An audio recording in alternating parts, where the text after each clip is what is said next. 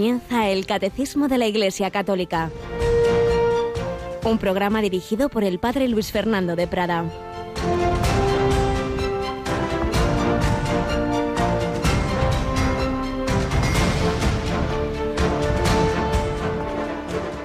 Cristo Jesús, siendo de condición divina, se humilló a sí mismo, hecho obediente hasta la muerte y una muerte de cruz. Por eso Dios lo exaltó sobre todo y le concedió el nombre sobre todo nombre, de modo que al nombre de Jesús toda rodilla se doble en el cielo, en la tierra, en el abismo, y toda lengua proclame, Jesucristo es Señor, para gloria de Dios Padre. Por la señal de la Santa Cruz de nuestros enemigos, líbranos, Señor Dios nuestro, en el nombre del Padre y del Hijo y del Espíritu Santo. Amén. Muy buenos días, muy querida familia de Radio María, 14 de septiembre, fiesta de la exaltación de la Santa Cruz. No, no es que veneremos el dolor por el dolor, el dolorismo, no, no es masoquismo, nada de eso. Es venerar ese amor loco, ese amor apasionado de aquel que siendo de condición divina no retuvo ávidamente esa condición, esa dignidad, esa naturaleza divina, sino que se rebajó, se despojó, se humilló, se hizo esclavo hasta la muerte y una muerte de cruz.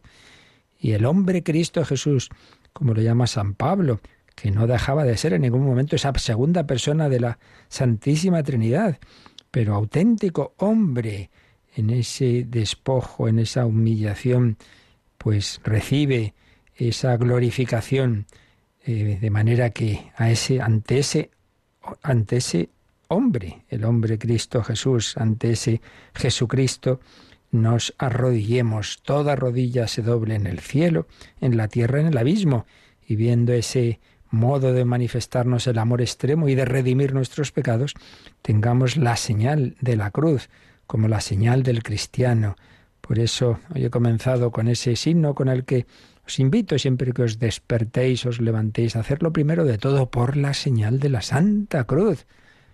Pedir al Señor que nos libre de nuestros enemigos en pensamientos, en palabras, en sentimientos, y comenzar el día en el nombre del Padre y del Hijo y del Espíritu Santo, marcados por esa cruz en la que fuimos bautizados, en la que ojalá también muramos. Pues sí, la señal del cristiano, la Santa Cruz, porque nuestro Señor, nuestro Dios Redentor, ha querido morir de la manera más infamante y lo que era algo en sí mismo espantoso se ha convertido en signo de amor y de victoria.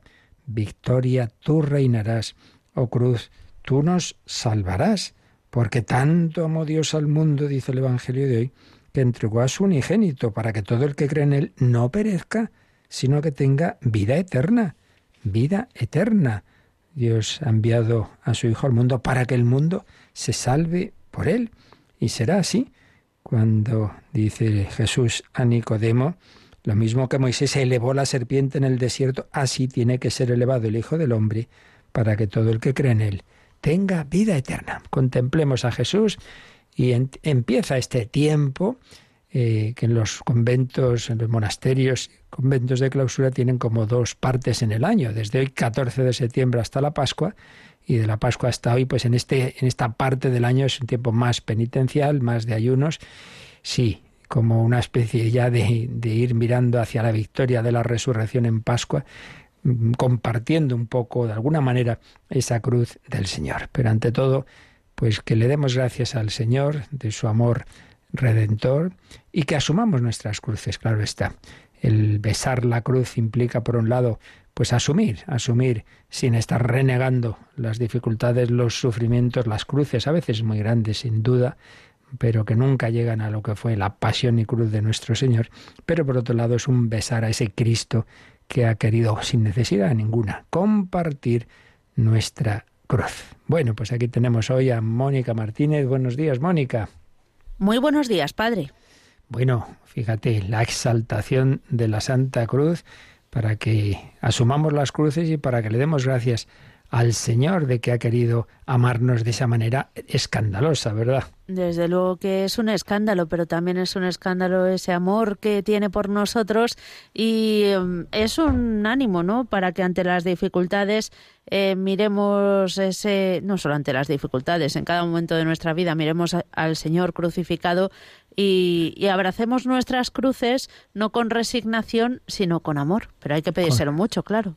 Así es, pues tienes toda la razón, pues cuantísimos millones y millones de hombres y mujeres, de cristianos desde el siglo I, pues en las dificultades han muerto, sin embargo, han vivido y han sufrido y han gozado, como dices también, pero siempre todo con esperanza y sin dudar de ese amor de Dios. Es lo que nos enseña este crucificado, ese crucifijo, que el Señor nos ama en todo momento, cuando está en Caná y todo nos va bien, pero también cuando llegan esos momentos que nos desconciertan. Dios está ahí, besa la cruz, pide fuerza al Señor. Pues vamos adelante también recordando como todos los santos han compartido la cruz y lo estamos viendo de una manera especial, sin duda, Santa Margarita María de Alacoque fue una santa muy marcada por la cruz de Cristo. Seguimos recogiendo retazos de su vida.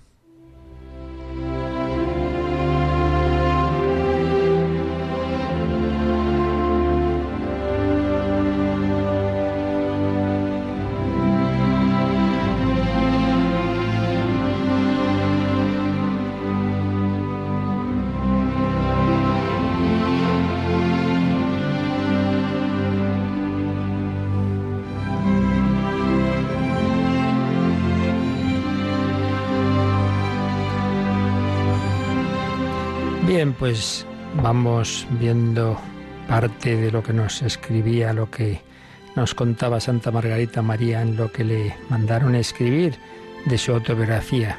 Habíamos recordado esos mensajes del Señor especialmente relativos a los primeros viernes de mes, a la hora santa, pero lo que Margarita cuenta a su superiora, pues esta dice, no sabemos internamente hasta qué punto lo creía o no, pero en principio su superiora la mortifica, rechaza lo que le cuenta.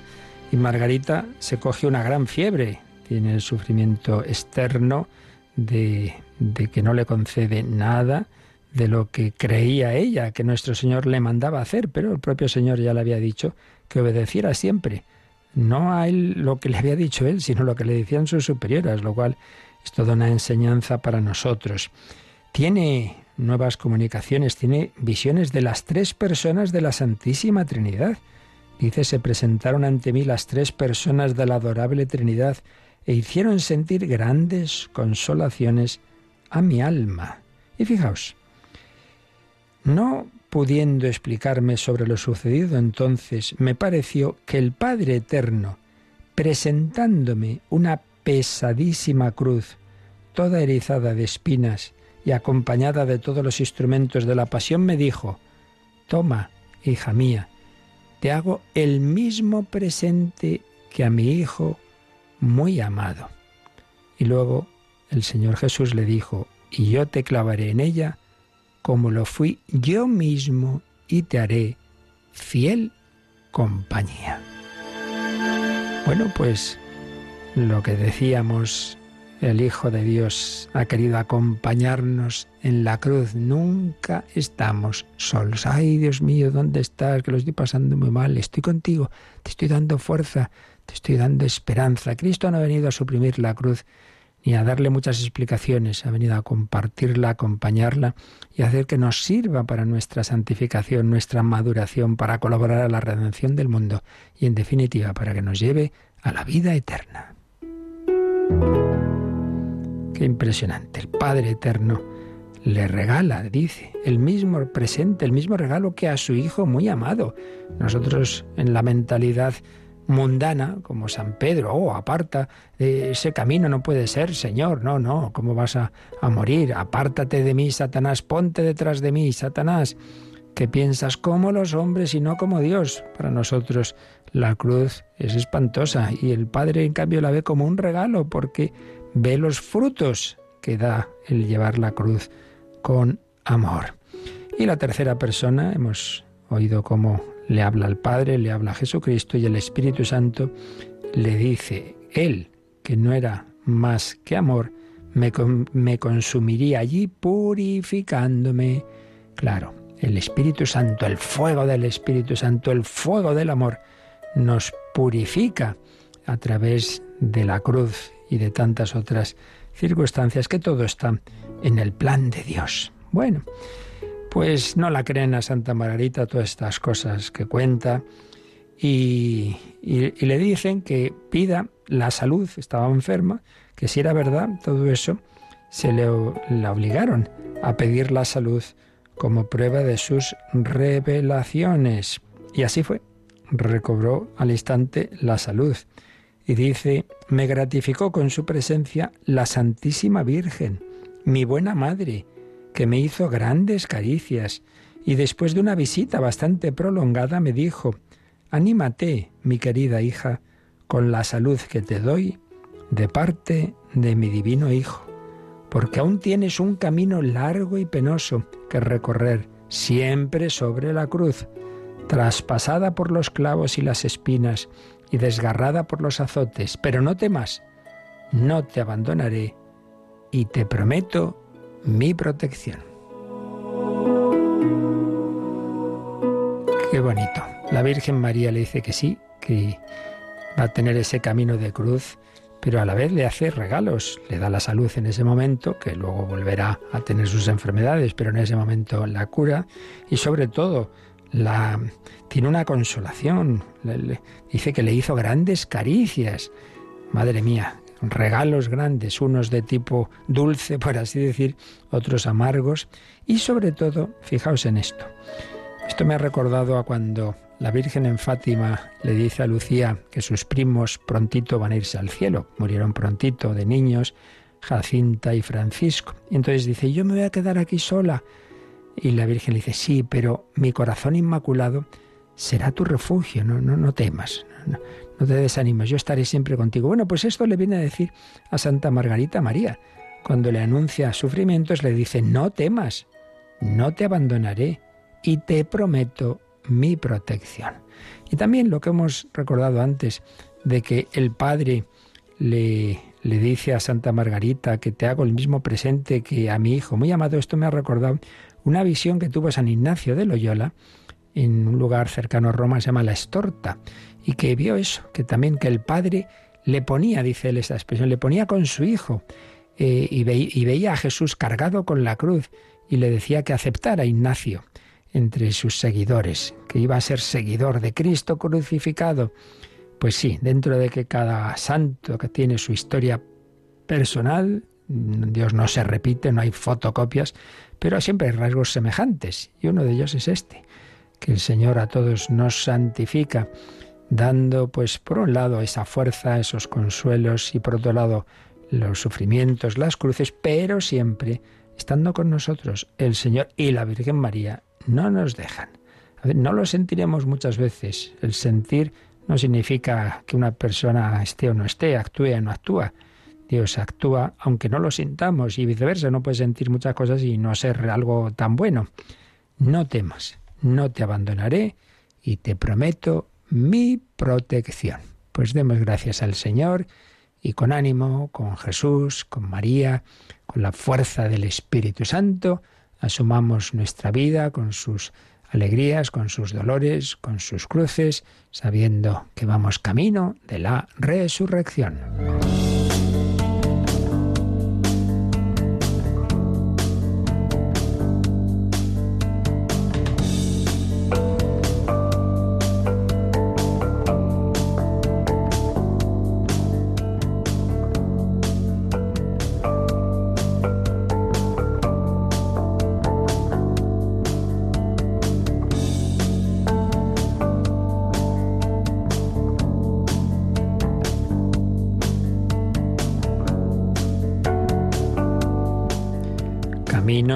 De la resurrección que celebramos en la liturgia de una manera supereminente el día de Pascua, el tiempo pascual, pero en realidad todos los días y de una manera muy especial todos los domingos, todos los domingos. ¿Por qué digo esto? Bueno, pues porque ya recordaréis que estamos viendo los mm, fundamentos y los aspectos principales de la sagrada liturgia y que estábamos ya en el apartado del cuándo, del tiempo, después de haber visto quién celebra y cómo se celebra, y donde integrábamos pues todos los signos, los símbolos, las palabras, las acciones, el canto, la música y las imágenes sagradas, ahora estamos en el cuándo.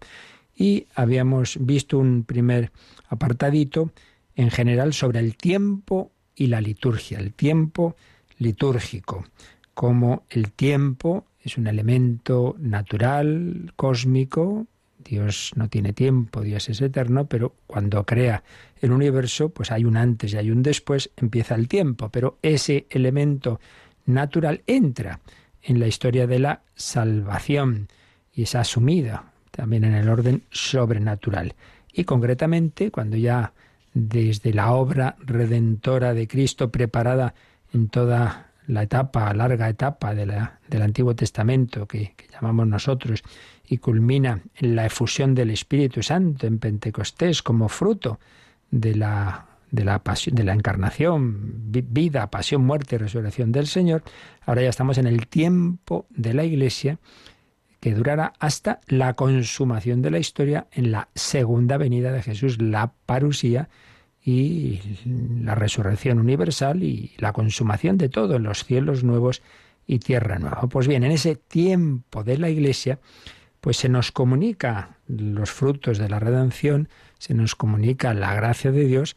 Dios la puede comunicar de muchas formas, como también de formas extraordinarias, como las que acabamos de mencionar en Santa Margarita María, pero ordinariamente y como fuente principal de comunicación de su palabra y de su gracia a través de la liturgia, de la liturgia, cuya columna vertebral son los sacramentos, desde el primero y puerta de todos ellos, que es el bautismo, hasta la cima de los sacramentos, el amor de los amores, el sacramento de los sacramentos, que es la Eucaristía, pero dentro de un contexto que es toda la sagrada liturgia. Pues bien, en, esto, después de haber visto ese apartado en general sobre el tiempo litúrgico, ahora nos vienen estos pequeños apartados. En primer lugar, el que comenzamos ahora, el Día del Señor. Vamos a hablar del domingo. Son dos números, pero dos números muy ricos y nos vamos a detener. Ya sabéis que yo según vea la importancia y las aplicaciones a nuestra vida, a veces eh, en un día podemos ver dos números y a veces al revés, un número podemos estar dos días o lo que sea. Vamos a ver dos números sobre el domingo. Luego hablaremos en general del año litúrgico y luego de los santos en ese año litúrgico, para después pasar de los días a las horas. Hablaremos de la liturgia de las horas. Son los apartados dentro de este, de este punto, de este bloquecito sobre el tiempo en la liturgia. Así que Comenzamos por el, el número 1166, que este y el siguiente nos hablan del domingo, nos hablan del día del Señor. Vamos con él, Mónica. La Iglesia, desde la tradición apostólica que tiene su origen en el mismo día de la resurrección de Cristo, celebra el misterio pascual cada ocho días, en el día que se llama con razón Día del Señor o Domingo, el día de la resurrección de Cristo es a la vez el primer día de la semana, memorial del primer día de la creación y el octavo día en que Cristo, tras su reposo del gran sabbat, inaugura el día que hace el Señor, el día que no conoce ocaso. El banquete del Señor es su centro, porque es aquí donde toda la comunidad de los fieles encuentra al Señor resucitado que los invita a su banquete. Y culmina este número con una cita de San Jerónimo. El día del Señor, el día de la resurrección, el día de los cristianos, es nuestro día. Por eso es llamado Día del Señor, porque es en este día cuando el Señor subió victorioso junto al Padre. Si los paganos lo llaman Día del Sol, también lo hacemos con gusto, porque hoy ha amanecido la luz del mundo, hoy ha aparecido el Sol de justicia, cuyos rayos traen la salvación. Los paganos lo llamaban Día del Sol y bueno, en varias lenguas, por ejemplo en inglés, sigue llamándose así, Sunday, el, el Día del Sol. El Día del Sol, sí, bueno, no hay problema, porque ya hemos rezado en laudes, en Benedictus, que el sol que nace de lo alto es Jesucristo, pero el nombre cristiano ya no es, no es Día del Sol, sino Día del Señor. Y de ahí viene precisamente la palabra domingo, porque Dominus Domini significa eso, Señor. Ahí viene la abreviatura Don. Don es Señor, en definitiva. Don no sé quién.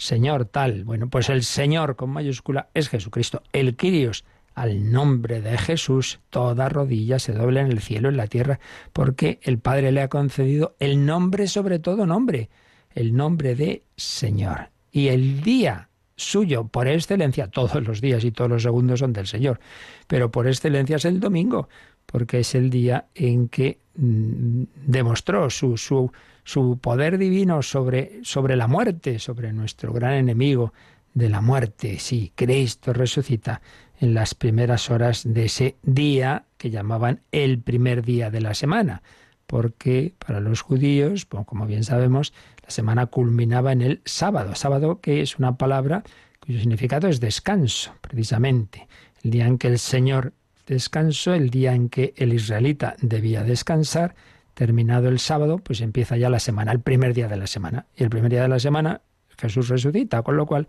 ese primer día de la semana se convierte para nosotros en nuestro verdadero día de descanso, el día en que podemos descansar en Cristo resucitado. Bueno, un número este que cada, casi cada palabra nos, nos da para mucho. Vamos a releerlo y luego vamos ampliando lo que en él se nos dice. En primer lugar, viene una vez más, estamos viendo muchas veces en todo este apartado de la liturgia, que el catecismo cita frases y párrafos, a veces casi enteros, o números casi enteros, de la Constitución del Vaticano II sobre la liturgia. Y aquí, en efecto, la primera frase es de esa Sacrosantum Concilium número 106. La Iglesia, desde la tradición apostólica, o sea, que esto no es una cosa del siglo XII ¿eh? ni el siglo IV, desde los inicios. La Iglesia, desde la tradición apostólica que tiene su origen en el mismo día de la resurrección de Cristo, celebra el misterio pascual cada ocho días. ¿Qué es el misterio pascual? Ya lo hemos dicho muchas veces.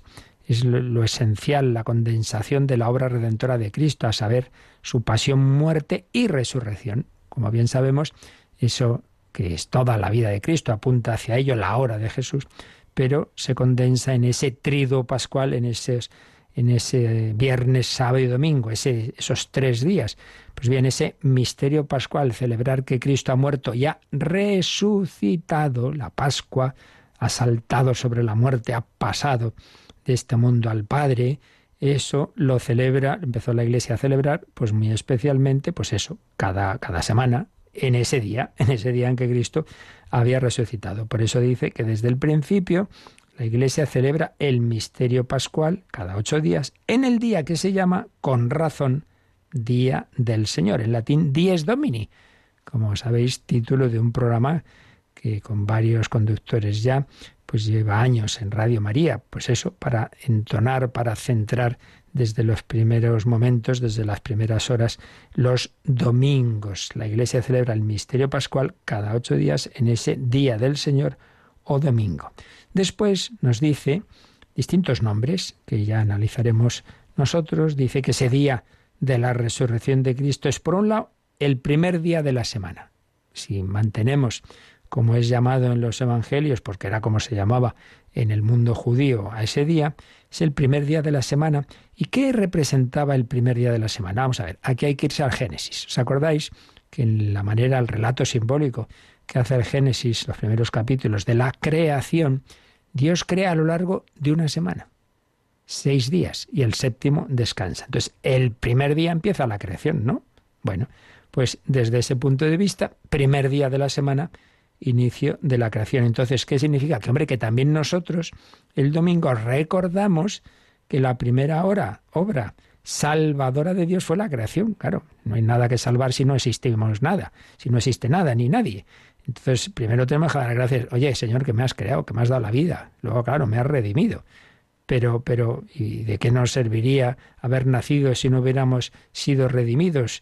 Cantamos en la vigilia pascual, sí, sí, pero evidentemente si no hubiéramos nacido, pues nada de nada.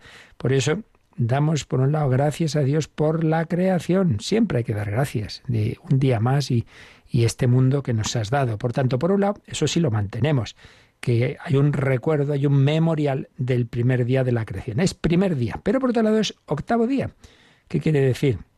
Bueno, pues que empieza otro, otro, otro tiempo, empieza otra dimensión, esa dimensión eh, que está inaugurada porque Cristo sobrepasa el tiempo de aquí y con su humanidad gloriosa, resucitada, transfigurada, nos abre una nueva dimensión.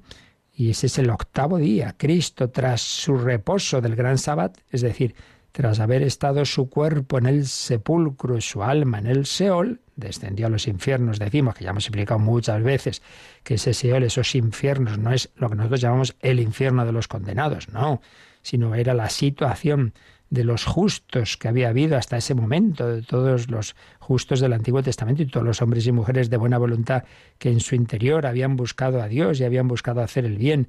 Bueno, pues también Cristo mm, se encuentra con ellos en ese en esos desde, desde que muere el Viernes Santo hasta su resurrección. Pues bien, después de ese descanso del gran sábado, pues Jesús inaugura este día que ha hecho el Señor. Este es el día en que actuó el Señor, sea nuestra alegría y nuestro gozo. Luego, bueno, y está tomado, mm, hay unas frases de la liturgia bizantina, lo de que eh, se inaugura el día que hace el Señor, el día que no conoce ocaso. Es un día que no conoce ocaso. Cristo ya no muere nunca, ha resucitado. Luego dice que el banquete del Señor es el centro de ese día, que es lo más importante del domingo. Pues eso, el, el banquete de Cristo, es decir, la Santa Misa, la Eucaristía, porque es aquí donde toda la comunidad de los fieles encuentra al Señor resucitado que los invita a su banquete. Claro, como, como Jesús invitó una vez resucitado, recordáis, y aquí cita el Evangelio Juan 21, después de aquella noche que no habían pescado nada en el lago de Tiberíades Pedro y seis compañeros más, y en la orilla se encuentran a un hombre que era Jesús, y, y, resulta que les ha preparado el desayuno. Venga, venga, tomad, comed. Les, ha preparado pan, pescado, y también en Lucas 24, 30, bueno, el pasaje de los discípulos de Maús, les partió el pan, y también en el cenáculo, pues come con ellos. Bueno, pues eso que ocurrió con Cristo resucitado, que se pone en medio de sus discípulos, que se les comunica, que les habla, que les explica las escrituras como a los de Maús, y que comen juntos, pues eso es lo que hacemos.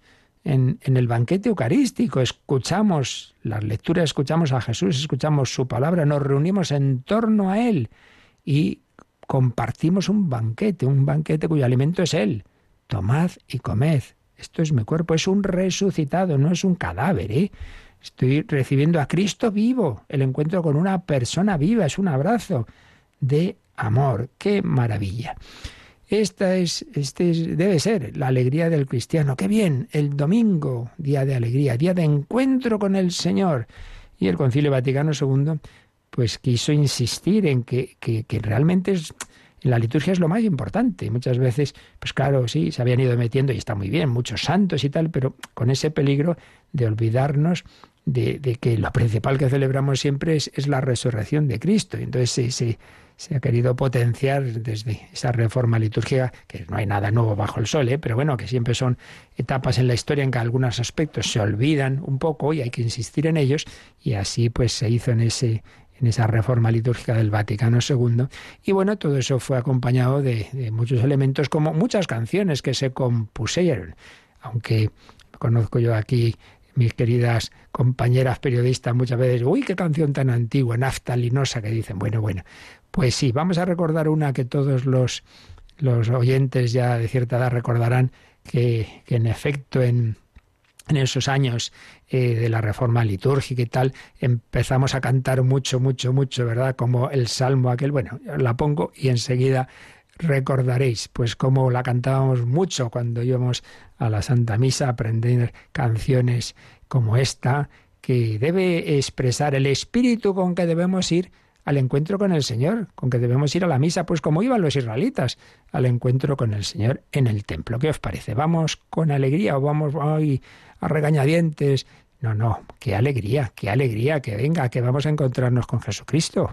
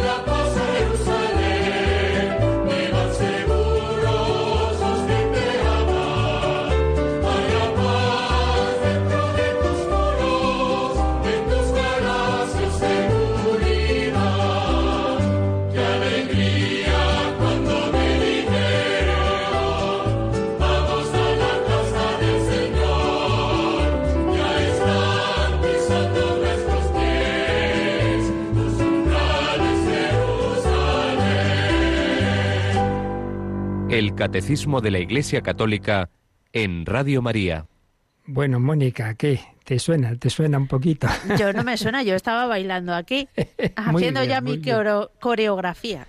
Estupendamente. Pues así debemos ir a la Eucaristía. Qué alegría que el Señor nos invita a ir a su casa al encuentro con Él, al templo que es Él, a escuchar su palabra, a recibir su cuerpo. Bueno, por eso el catecismo nos relaciona esto que estamos viendo aquí de la liturgia con la parte moral y concretamente, como bien sabéis, hay un mandamiento que dice santificarás las fiestas, el tercer mandamiento, que luego, lógicamente, eso que es algo de la naturaleza humana, que igual que el niño, pues lo lógico es que sea agradecido con sus padres, pues el Hijo de Dios, el, la criatura debe serlo con el Creador y por eso es algo natural en toda cultura, en todo tiempo y en todas las civilizaciones, menos en las degradadas como la nuestra, en que se pierde el sentido religioso, es algo natural ese dar culto a Dios. Y por eso toda civilización ha tenido ese culto, esa religión.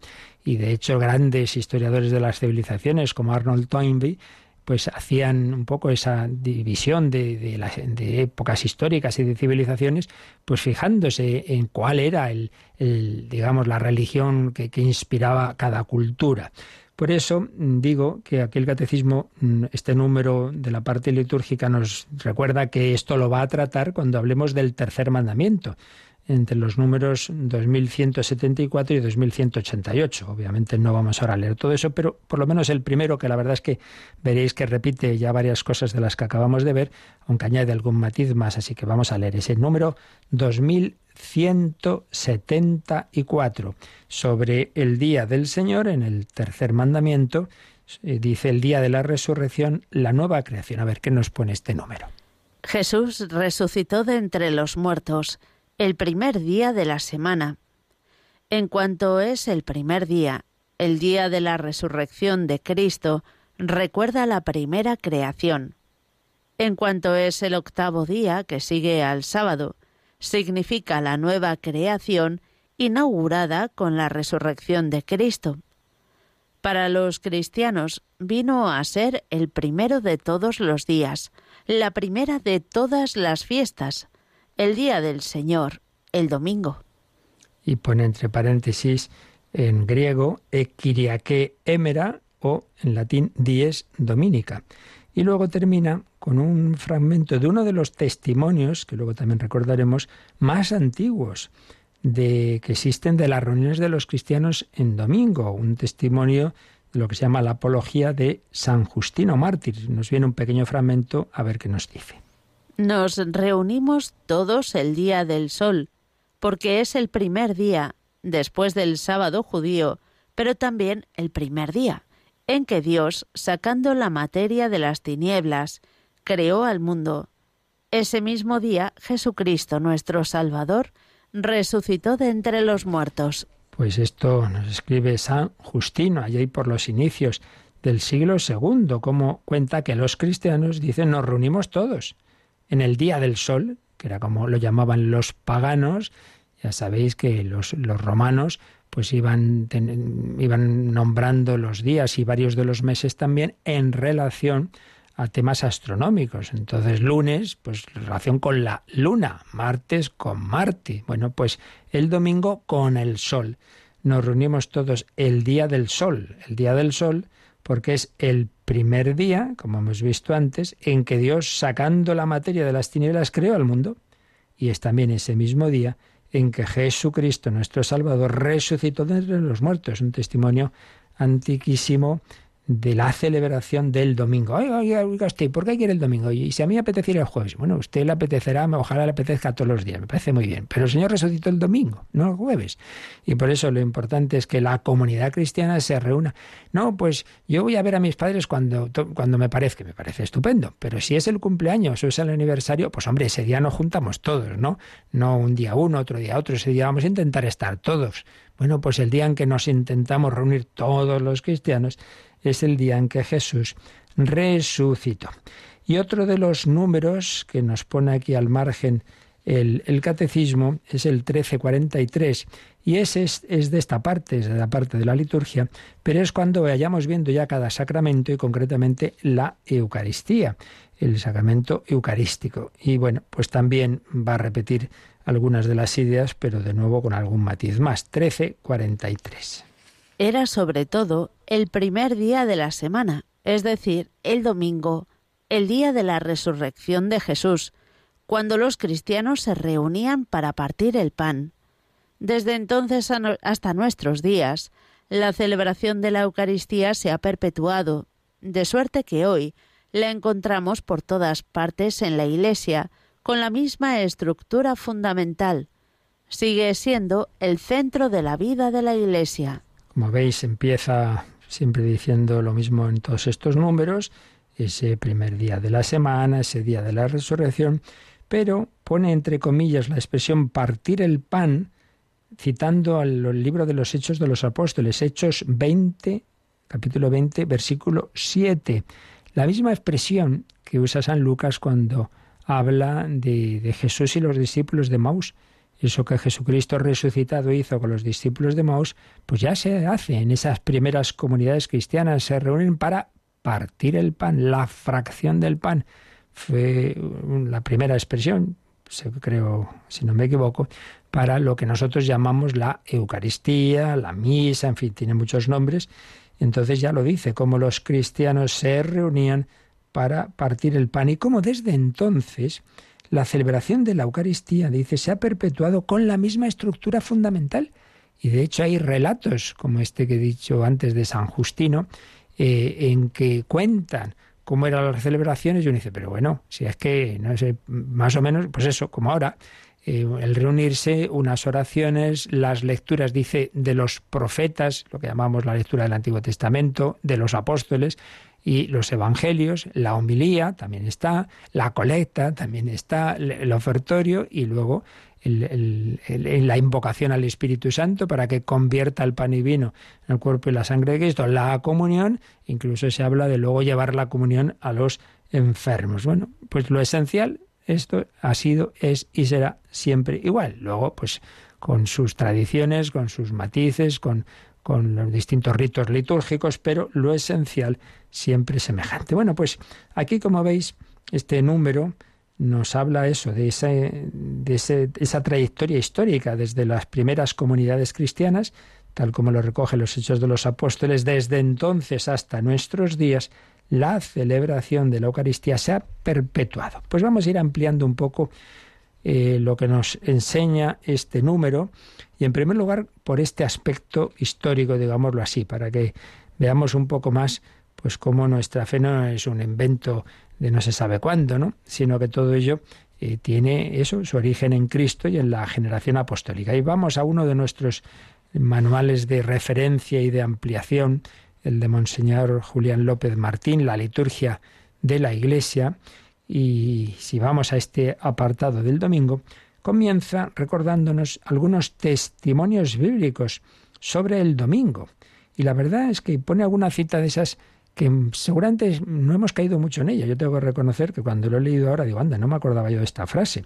Fijaos lo que escribe San Pablo en 1 Corintios 16.2. Les dice a los corintios, cada primer día de la semana, cada primer día, es decir, cada domingo, cada primer día de la semana, cada uno de vosotros reserve en su poder y vaya atesorando lo que lograre ahorrar. ¿Y esto por qué? Porque recordemos que San Pablo estaba haciendo una gran colecta en diversas comunidades cristianas para llevar después a la iglesia de Jerusalén, para los pobres de Jerusalén. Entonces les está diciendo, oye, cada vez que celebréis la Eucaristía en cada domingo, ir haciendo esa colecta, para que cuando yo vaya pueda pues, recoger lo que hayáis eh, recibido, esas aportaciones que yo me he comprometido para la Cáritas, diríamos hoy, de Jerusalén. Qué bonito. Recordatorio de la colecta que se hace cada domingo. Pues un dato que así a lo tonto uno no se da cuenta y está en 1 Corintios 16.2. Luego, justamente el que acabamos de leer en, en, en, ese número marginal que nos ha leído ahora Mónica, en Hechos 20, pues nos encontramos esto. El primer día de la semana, estando nosotros reunidos para partir el pan, Hechos 20, 7 a 12. Es un, pasaje muy interesante.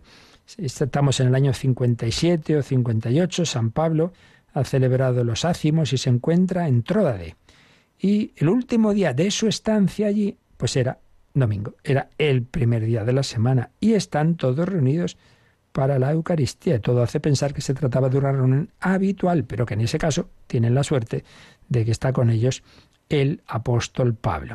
Otro texto donde aparece el día del Señor. El Apocalipsis, el comienzo del Apocalipsis de San Juan, Apocalipsis 1, del 9 al 10. Fijaos en cómo, cómo empieza ahí San Juan contándolo. Yo, Juan, fui arrebatado en espíritu el día del Señor y oí detrás de mí una gran voz como de trompeta Así que ahí ya se llama, ya no se dice el primer día de la semana, ahí ya es el día del Señor. De ahí va a venir el nombre cristiano del domingo, día del Señor. Como San Pablo en 1 Corintios 11:20 dirá la cena del Señor. Bueno, así pues, testimonios bíblicos muy antiguos. Testimonios ya no bíblicos, de los tres primeros siglos. Bueno, pues, pues muchos, muchos. Eh, aquí Monseñor Julián López nos recordaba de la G, que es un texto antiquísimo de los primeros cristianos eh, en el mundo romano, dice, reuníos cada día dominical del Señor. Cada día dominical del Señor, kata kiriaken de kiriu, es decir, dos veces aparece ahí el Señor o del Señor. Reuníos cada día dominical del Señor, partid el pan y dad gracias. Es la asamblea eucarística, ese partir el pan, ese dar gracias. San Ignacio de Antioquía, gran mártir, frente a algunos que decían no, algunos judio-cristianos que insistían todavía en el sábado, dicen, hombre, no. Dice, si los que se habían criado en el antiguo orden de cosas vinieron a la novedad de la esperanza, no guardando ya el sábado, sino viviendo según el domingo, día en que también amaneció nuestra vida por gracia del Señor y mérito de su muerte. Así que San Ignacio les dice que lo que hay que hacer es celebrar el domingo, ya no es el sábado. Y también mm, nos encontramos en una carta de Pseudo Bernabé. Por eso justamente nosotros celebramos también el día octavo con regocijo, por ser el día en que Jesús resucitó de Mm, que Jesús resucitó, perdón que me he perdido, de entre los muertos y después de manifestado subió a los cielos. Es el primer testimonio de la celebración del domingo en Alejandría, entre el 130 y el 138. El autor de esta carta comparte con San Ignacio de Antioquía la referencia pascual del Día del Señor y la polémica con los seguidores del sábado. Y un modo, habla de un modo festivo de celebrar el domingo. Y luego el texto que antes recordábamos de San Justino. El día que se llama del sol se celebra una reunión de todos los que habitan en las ciudades o en los campos. Una reunión de todos, iban viniendo de todas partes, de ciudades y de campos. Y celebramos esta reunión general el día del sol, por ser el día primero en que Dios, transformando las tinieblas y la materia, hizo el mundo, el texto que hemos leído antes. El día también en que Jesucristo, nuestro Salvador, resucitó de entre los muertos. Así pues, es el primer documento cristiano que describe la asamblea dominical. Se refiere a Roma hace mediados del siglo II y va explicando, esto ya irá apareciendo más adelante en el mismo catecismo, la explicación de la Eucaristía y del bautismo. Se nos dice que esa asamblea tenía lugar al amanecer, porque claro, tengamos en cuenta una cosa, todavía, claro, era un día laborable, el imperio no, era cristiano, entonces la única manera que tenían los cristianos era madrugar mucho, juntarse al amanecer, eh, porque, como digo, era laborable. Por otro lado, ellos en realidad habían empezado a celebrar por la noche, pero hubo un decreto que prohibía las reuniones nocturnas. Ahora mismo no sé el motivo de ese decreto, pero lo cierto y verdad es que se vieron los cristianos obligados a trasladar la celebración de la noche a la mañana.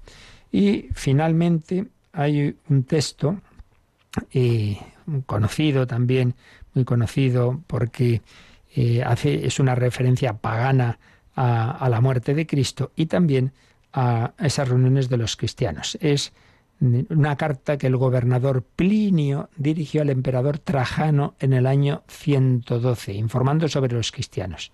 Y dice lo siguiente, dice que los cristianos afirma, habían detenido a unos y, y ¿qué hacéis aquí reunidos? Dice, afirmaban que toda su falta y todo su error consistía en reunirse habitualmente un día fijo, antes del alba, para cantar alternativamente un himno a Cristo como a un Dios. ¿Qué hacéis aquí? Pues mirad, nos reunimos y cantamos a nuestro Señor, a, quién, a Cristo. Ah, pero si ese fue crucificado, pues no, le cantamos a Él como Dios. Y reconocían el encontrarse para tomar juntos una comida ordinaria e inofensiva. No, no, no es que se estén emborrachando, estén haciendo nada malo. Esto lo cuenta el gobernador Plinio Atrajano en el 112. Se habla de un día fijo, de una reunión habitual, de una comida, Seguramente todavía hacían lo que aparece también en cartas de San Pablo, en que por un lado era se hacía una comida fraterna y por otro lado, pues eso, lo que es propiamente el recibir la comunión, la comunión. Probablemente pudo, pudo ser entonces, señala este manual, cuando la Eucaristía se trasladó desde la tarde o noche del domingo a la mañana como consecuencia del edicto imperial que prohibía las reuniones nocturnas. Ya había también entonces toques de queda. Bueno, pues nos quedamos ahí, pues viendo cómo esto del domingo pues es, tiene orígenes apostólicos, tiene orígenes en el Nuevo Testamento y cómo está atestiguado, claro, con, con los, no hay que olvidar con las cosas tan antiguas, milagros que haya llegado alguno de estos textos, porque después de todo lo ocurrido desde entonces, de toda la, caída del imperio y de que entonces no había los medios de conservación precisamente que tenemos hoy, milagros que hayan llegado a nosotros estos textos, pero suficientes para que veamos cómo estamos hablando de algo muy importante de la vida cristiana desde los inicios. Y nosotros, celebramos así, con alegría, el domingo. Pues vamos a pedírselo de nuevo, que, vivamos con, deseo, con esperanza, con alegría el domingo, no porque hoy me puedo levantar más tarde y, y descansar, que no está mal, sino sobre todo porque es el día de la victoria de Cristo y por tanto también del cristiano. Nos quedamos dando gracias de todo ello y tenemos unos minutos para vuestras consultas. Participa en el programa con tus preguntas y dudas. Llama al 91005 9419. 91005 9419. Puedes escribir un mail a catecismo arroba o escribirnos un mensaje al teléfono de WhatsApp 668 594 383 668 594 383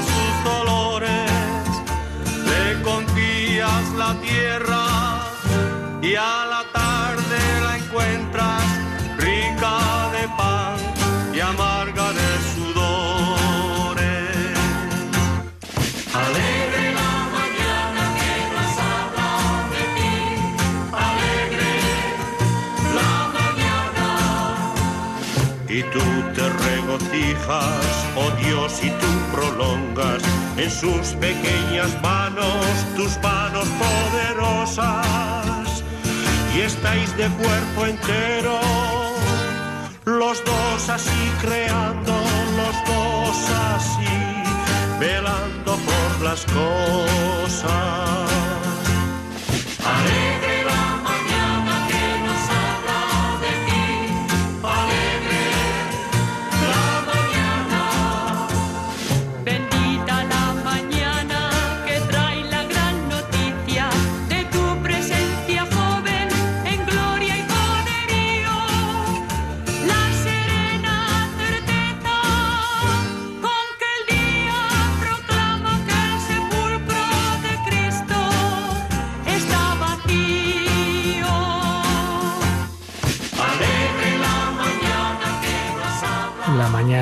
Que proclama que el sepulcro de Cristo está vacío porque la ha resucitado.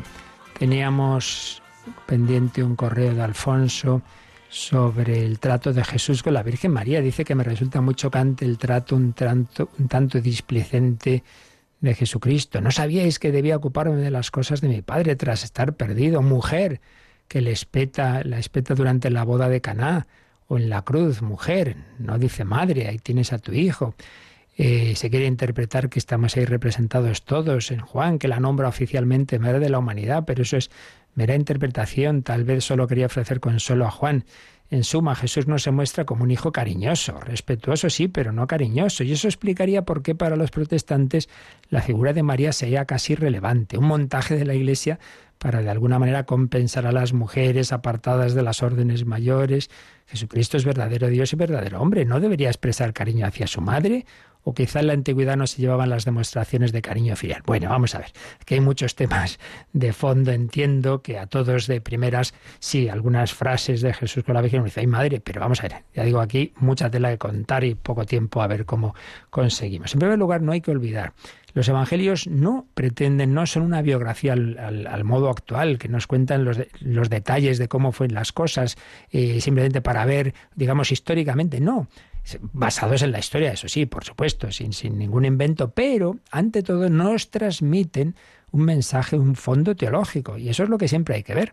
eh, cuál es el mensaje. Entonces, alguna interpretación que hace aquí Alfonso, claro, hay que saber cuál es la teología que está detrás. Entonces, en concreto, el decir mujer, eso tiene mucha tela, porque no hay que olvidar de que mm, el, el Génesis, cuando se habla del pecado original y se habla de Eva, entonces el primer anuncio de la salvación dice, la mujer aplastará la cabeza de la serpiente.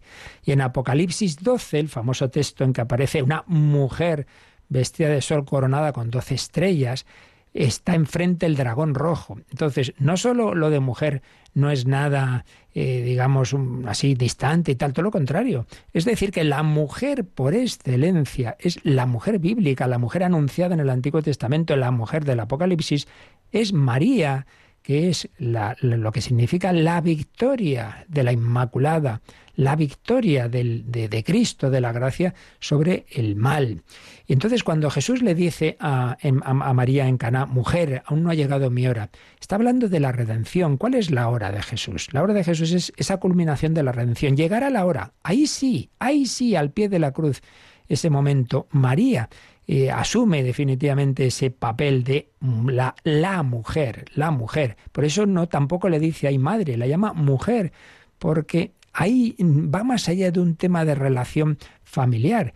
Jesús quiere decir en Cana, yo no voy a hacer el milagro porque, digamos, eh, haya enchufe, ¿verdad? Entonces, como la madre de los cebedeos les pide a Jesús que enchufe a sus hijos. No, no, yo no lo hago porque tú a nivel familiar me digas esto, sino porque tú entras en esta obra redentora y el cambio del agua en vino es una, una manera de indicar la redención. Entonces, bueno, vale, vamos a anticipar la hora. Entonces, no significa para nada una cosa, digamos, de, de, de distancia, no es eso, es al revés, es un término teológico totalmente, que, que pone a María en lo alto. Y desde luego la explicación de que los protestantes la figura de María sea irrelevante no tiene nada que ver con eso.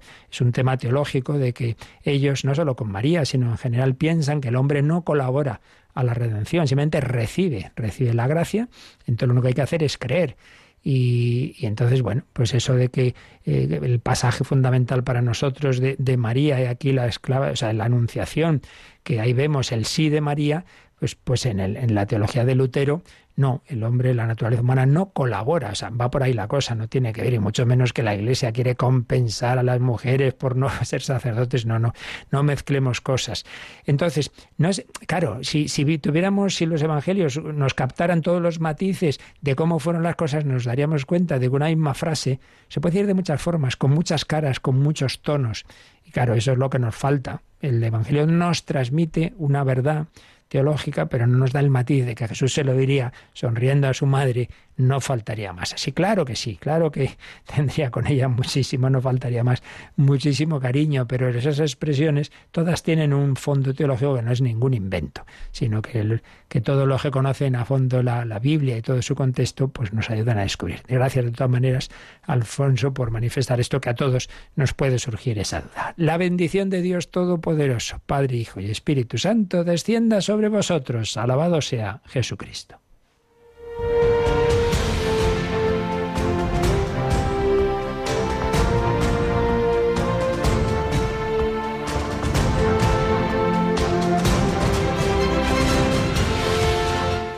Han escuchado en Radio María el Catecismo de la Iglesia Católica. Un programa dirigido por el Padre Luis Fernando de Prada.